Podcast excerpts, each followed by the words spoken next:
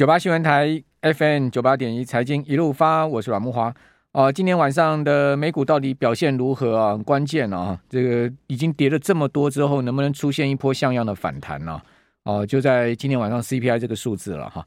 那我们看到现在目前盘前呢，美国电子盘呢，现在刚刚我们在广告期间呢，出现了一波快速的拉升哦。哦、呃，这个是一个 蛮好的现象，我自己觉得，我也衷心希望，哦、再怎么样的空头。终究要一波反弹吧，好，这个反弹的话，呃，至少给一些人可以有一些舒缓的压力哈，好，给大家一些舒缓的压力哈。那今天现在目前看到纳扎纳扎克指数目前已经涨了一百八十点哈，涨幅百分之一点四五，好，现在已经拉升过哈，拉升过今天在呃电子盘的一个新高了哈。那另外在我们看到道琼哈，道琼呢则是涨了两百七十八点哈，涨幅呢百分之零点八六，道琼还没过高哈，道琼在四点。下午四点过后的高点是三万两千四百零八点，现在目前是三万两千三百六十一点，还没过高，好差一点，好，但是纳指已经先过高，好，另外，S M P 五百指数呢上涨四十四点五点，涨幅有百分之一点一一，哦 S M P 五百也没过高哈，下午四点多一点的时候呢，高点是四零四四，现在目前是四零四一，哦，这个有机会过高哈，哦，但是还没过高，就纳指已经先过高，所以。可见呢，今天晚上反弹的主轴一定是美国科技股，一定是纳斯达克指数哈。哦，因为毕竟纳指也是跌幅最深的啊，今年最大的跌幅已经达到百分之二十五的幅度哈。那标准普尔五百指数跌了十六趴，哦，所以呃纳指应该是跌跌最深之后呢，应该要出现最明显的反弹了。照理来讲，应该是这样子哈。那台子期也跟着拉哈，现在目前涨了五十五点，来到一万六千零六十二点。好，我们这一段呢，用视讯连线的方式啊，请教呃期货专家。秦玉期货的林志斌分析师，志斌你好，哎，慕驊哥晚安。好，有没有机会出现一波反弹？我看到似乎是有蛮大的，我看到美股似乎有机会，哎，因为今天大家通常在预估 CPI 来讲，都是在八点一 percent 的这个位阶而已，嗯、而且就根据我们目前看到，就是。货运的这一端，因为货运的延迟天数其实已经最近都有降下来了。因为之前大家一直在讲通膨数据高涨，都是因为什么？都是因为供给面的因素所造成的。所以在这样的状况之下，就很容易去出现 CPI 的预期就开始的下滑下来。所以今天公布数据出来，我希望能看到这个数据啦，看到七点九这个数据啦。如果这个数据出来，美股就会在有往上喷的可能性出现。那现在的涨幅，大家可能都有这样的一个酝酿性的预期存在，尤其是昨天，其实蛮多 FED 官员出来讲话，虽然那时候讲的时候大家不太信他，涨了一波之后又跌下来。你看，像纽约储联的这个主席威廉姆斯，他也是说，接下来其实就是要升两次为主要的基调，即便是比较偏鹰派的这个克利夫兰主席这梅斯特，他也是说，主要还是升两码的这个基调。所以在 FED Watch 我们看到的。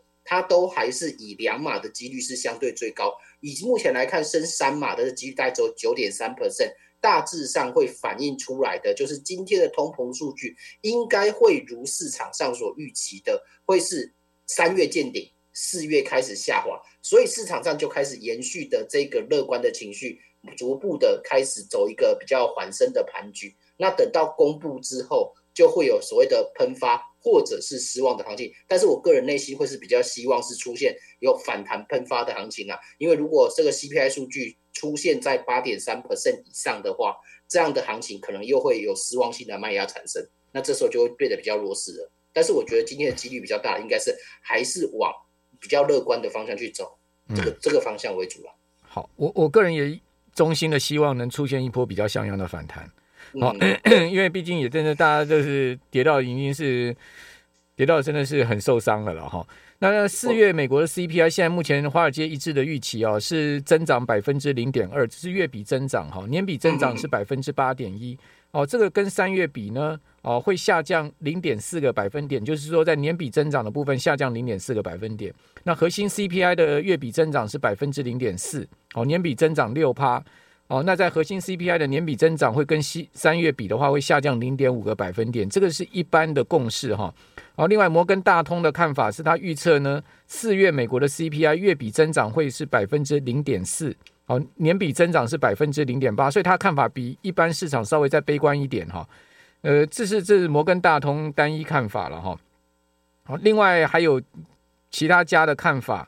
哦，比较乐观的话，就像刚才彬彬哥所讲的，美银的看法哈，美国银行的看法是七点九，哦，他就是说这个年比增长的幅度会降到七点九，好，那这个就是相对比较乐观，好，所以说呃，乐观是美银哈，比较没有那么乐观的话是摩根大通，哈，那美银的预测呢，四月 CPI 的年呃月比增幅仅仅只有百分之零点零七哦，哦，我们刚刚讲说一般的预期是百分之零点二。哦，另外年比增幅是百分之七点九，啊，那这样子的话就意味通货膨胀确实三月会达到峰值，就达到顶峰了。哦，那美银预估呢，四月的通膨主要推手跟三月类似，哈，就是汽车价格，哦，还是另外基础建基础通胀，哦，这几个会是呃通胀最主要的推手。不过我们也看到美国的中古车的价格已经开始在回落了嘛，哦，去年真的是。中古车，美国去年你知道涨多少吗？去年美国中古车涨了四十 percent，好，中古车涨的是，哎、欸，其实台湾现在中古车的价格也很好啊。大家如果要卖旧车的话，可不要不要便宜卖啊。现在中古车价格也很好。对对对，啊，对，好，这彬哥哥，斌哥，你是比较乐观派了哈，就看七点九。目前我是希望比较乐观，尤其是今天在台股的这个部分，在外资筹码其实布局也是相对乐观的，因为今天的这种所谓的就是。开低震荡，尾盘小拉抬的，哎，外资竟然是一个多单增空单点的状况，这个也就是有一点点在押宝，就是今天晚上的行情的感觉。因为要不然你说这个时间点，我相信大多数的人应该都会什么？我等到今天数据完之后再来布局。大多数都会是这样，因为数据在的时候，这也反映出今天为什么台股部分是相对的比较量缩的原因呢？因为大家都在等这个数据，也就没有那么积极。但是外资却可以在这个时间点去干嘛？去布局比较多的多单，多单增加大概将近一千一千多口吧。那空单也是减少了大概将近一千多口，一一两相比起来都基本上快增加了。这个净净空单减少了三千多口，这样布局的话，会让整个大概今天晚上的。台就是不管是美股指数的涨幅，或者延续夜盘台指的涨幅，都会有一定乐观正向的呈现嘛。这是我目前所看到的一个类似人家法人筹码布局的时候的一个相对的反应。而且我们在看过去的，因为以前以前呢，在任何有关于经济事件、经济事件的时候，就是这些外资从外外资族群，它的布局都会相对的是比较准确的。因为如果是意外事件，大多数的法人就会出现亏损。从两二零一一年开始，不管是三一一，他们都会遇到这种意外事件，都会亏损。但是如果是像什么八月五号那种美国降频的那种事件，他就会提前先预测到。所以我认为这种所谓的数据事件，他们可能都会有某种管道或者某种预估方式，他们已经知道说接下来数据会比我们市场上预期的还要更加乐观，所以他就事先先做这样的布局了。那所以我是不看淡今天的整个 CPI 的表现的。那大家也可以八点半的时候。去稍微注意一下，就是这个数据到底出来会到底如何？因为我觉得我自己本人个人也会持续的去观察这个数据的表现。我觉得八点半这个数据一出来的时候，哈，美国电子盘一定会大幅波动。对，一定会大幅波动，那波动幅度会非常的大。但是呢，现在这个时间点，我建议不要涨太多。这这涨太多，现在这个时间点涨太多，冲上去很快会拉下来啊。对啊，就是会会有一个买预期卖事实的状况出现啊。那这样子就不不是很好了，就反而会让这个盘局更加混乱。倒不如现在这个时间点慢慢的拉，慢慢的拉到八点半的时候公布出来，假设是八以下就喷上去，那整个行情才会有反转的可能性。就就美股今天晚上喷下去，喷上去绝对不能掉下来了。对对对，对，对，对，对，如果如果美股今天晚上，因为如果它只要跟昨天一样，因为昨天 FED 官员已经特别讲话了，结果喷上去之后呈现一个大 M 头又下来。那我跟你讲，美股昨天下来就是梅斯特讲话的时候，他就下来。对对对，因为梅斯特就梅斯特讲的就是他有讲到升三码的，他有说不不不排除升三码，所以美股就杀下来啊。对啊，但是你要知道，梅斯特本来就是什么？梅斯特本来就是比较偏阴的。对了，他是他的立场一直都是这样啊。对，那其他人都是比较偏鸽，他就讲两码的状况，现在也是两码的升息几率是相对比较高的。所以，我还是觉得今天还是可以乐观的看待，希望把整个美股的颓势做一个化解，明天台股指数的向上拉抬的可能性就会变得比较高一点。好，那美美股今天晚上哦，如果是维持上涨哈，那至少涨个两趴，比如说纳斯达克指数涨个两趴，如果好一点涨个两点五趴、三趴的话哈，其实台股就有一波反弹的机会了嘛，对不对？对对对，因为台股刚好回来会突破，就是我们之前跌破大概在一万六千一百五十点这个位阶，因为刚好之前就是连续几次测试跌破都是跌破那个关键位置嘛。但是你只要在美股能够涨二点五 percent 上去，它就很容易去让指数连带着去带动突破十月五号低点，那这个空方氛围就会暂时的先化解掉了。那接下来就是走一个反弹坡的态势了，这个是我们目前所看到现在，尤其今天今天台币也是变得比较好一点嘛，台币至少没有持续的做到大幅度贬值的状况。至于说，那我觉得这也相对影响。至于说弹上去该减码 还是该加码，还是该怎么做？这等一下我们下一段回来讨论哈。台股这一波段哦，从一八六一九哈跌下已经跌了十五趴了，我们先休息一下。九八新闻台 FM 九八点一财经一路发，我是阮木华。哦，台指期现在目前五月合约上涨五十七点哦，一万六千零六十五点哈，零六十五点，目前涨了五十七点哦，六十点左右哈，还没有过高。好，今天下午呃五点钟，傍晚五点多一点的时候，我们节目刚开始的时候，当时的高点是一万六千零七十点，好，现在目前还没过高，好，就差个位数点数了，好，看看有没有办法过高了哈。纳斯达克指数的电子盘已经先过高了哈，好，那弹上去我们该做什么样的策略？好，我们这边赶快继续来请教。群益期货林志平分析师，这边弹上去啊，你个人会做什么样的处置？弹上去，我第一个先看的会是十月五号这个低点的位阶。十月五号，因为这个位阶，我觉得是接下来的反弹延伸的关键。如果能够以一根长红快速站上，那你就是以在这个位阶开始做少量的布局，因为接下来会做一个弹升到季线的可能性就会产生。但是如果弹升来到这个位阶，它又出现连续的两三天都没有过去，那你接下来就什么？手就快跑了，不要在这边等了，因为接下来可能就是开始走出一个类似小小的头部，又下来再测一次底部，那往下再破一次底，接下来下一个看法就是五月十七号低点了，嗯、那就是以这种位阶来判断说，你现在到底反弹的行情，你要做的东西是反弹跑还是反弹？做接股票的位阶，就是五十月五号的这个低点的地方。等一下，等一下，冰冰冰哥，你讲十月十月五号是去年十月五号嘛？对不对？对对对对，去年十月五号的这个低点。好，那我把这个 K 线，这个位置蛮关键，因为这个位置刚好是一根长黑 K 打下来的地方。好，我我把去年的这个 K 线叫出来，十月十月五号的位置，呃，十月五号的低点在。一万六千一百六十二，一六一六二，对不对？嗯嗯。所以你的意思是说，弹上去怎么样？过一六一六二？对，弹上去，而且一六一六二这个收盘一定要收在上面，收在上面。当天的高点呢？这个去年十月五号的高点有到过一六四六零哦。对，所以你是用什么点来看？能够站上去就好了。低点能站上一六一六二嘛？对对对对对，站上去之后，整个空方才会有。瓦解的可能性，那这时候你再去看法人筹码有没有一起跟上来？嗯，因为如果在这个位阶它同步的往比较正向变不多的话，你就可以有机会持续的往上做攻击，因为你才会才会有后面的筹码去帮忙做带动嘛。那这个位阶就会是相对的关键了。另外一个观察是，目前在布局是这样自己过自己做规划了。另外一个观察是五月十七号，对不对？对，五月十七，去年五月十七，这两个未接刚。去年五月十七是低点是一五一五九哦，那是一个极低点哦。对啊，哦，这两个未接的话，五月十七的地方是假设你上去没有办法突破十月五号的高点的时候，又连续出现在这边震荡的话，你接下来就要小心是往下，因为它没有延续它的攻击气势嘛。那往下只要一跌破，就是来到五月十七了。五月十七低点，我就认为这这个可能就是我在年初的这种中期规划的回跌的相对底部。对，这个就是大家可能站在比较空方的位置，因为我自己个人在做布局规划的时候，我会规划两个方向，嗯，让我自己本身在操作的时候能比较灵活一点。哇，跌到一五跌到一五一五九的话，跌死人了啊。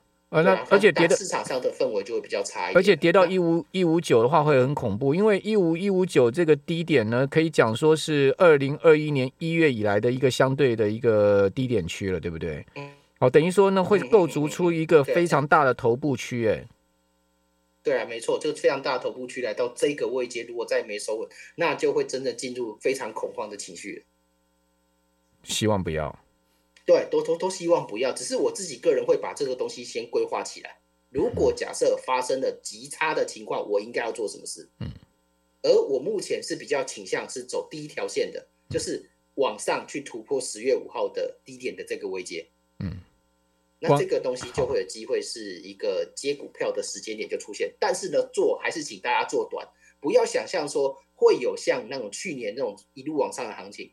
你到季线的位阶的时候，最好稍微的解码了一下。欸哥哥，你有没有太乐观一点到季线？季线在一万七千三百点呢，我看月线都不见得会过一万六千七百点，都不见得会过。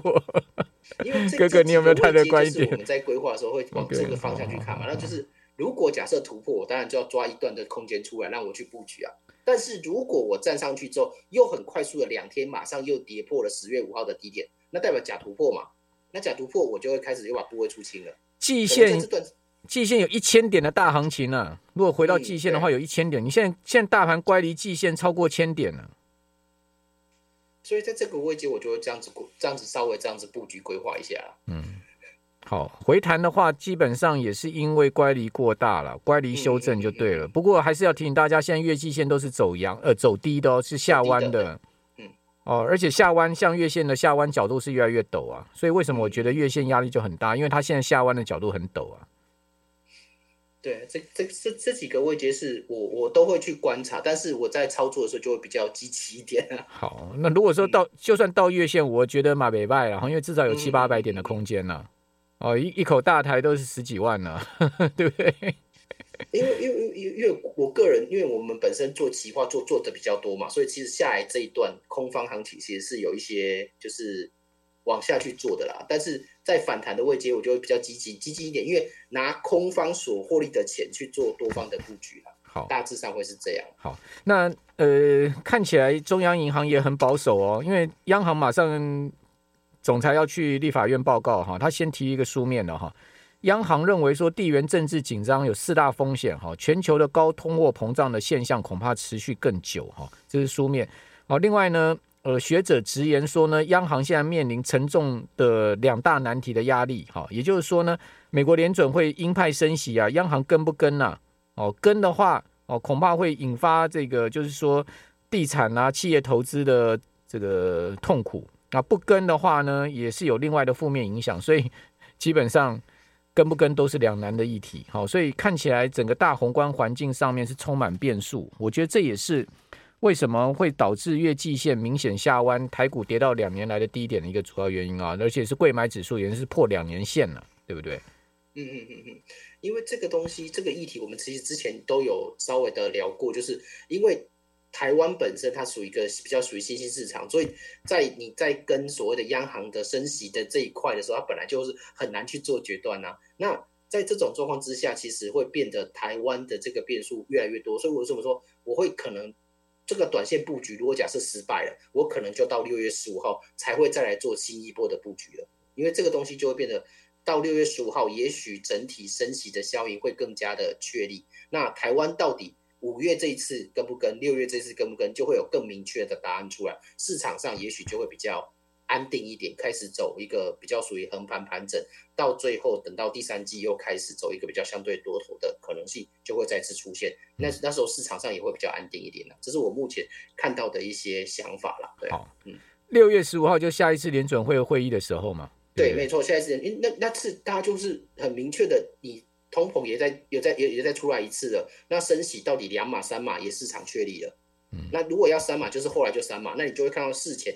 又先跌一波了，那跌一波也大致上，大致上市场都反映这些消息了，那可能接下来就会相对的比较平稳，就怕又有一些奇奇怪怪事情出来了，什么乌俄战争这种战争的问题，对不对？然后疫情的问题又出来了，哦，这个什么新变种病毒啦，哦，反正呢，这个世界就是一一个字叫乱了，乱的乱七八糟的一堆事情了。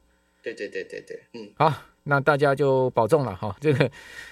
再次提醒大家哦，本金要确保好哈，不管怎么样，我们还是要这个留得青山在，不怕没柴烧了，是不是这句话？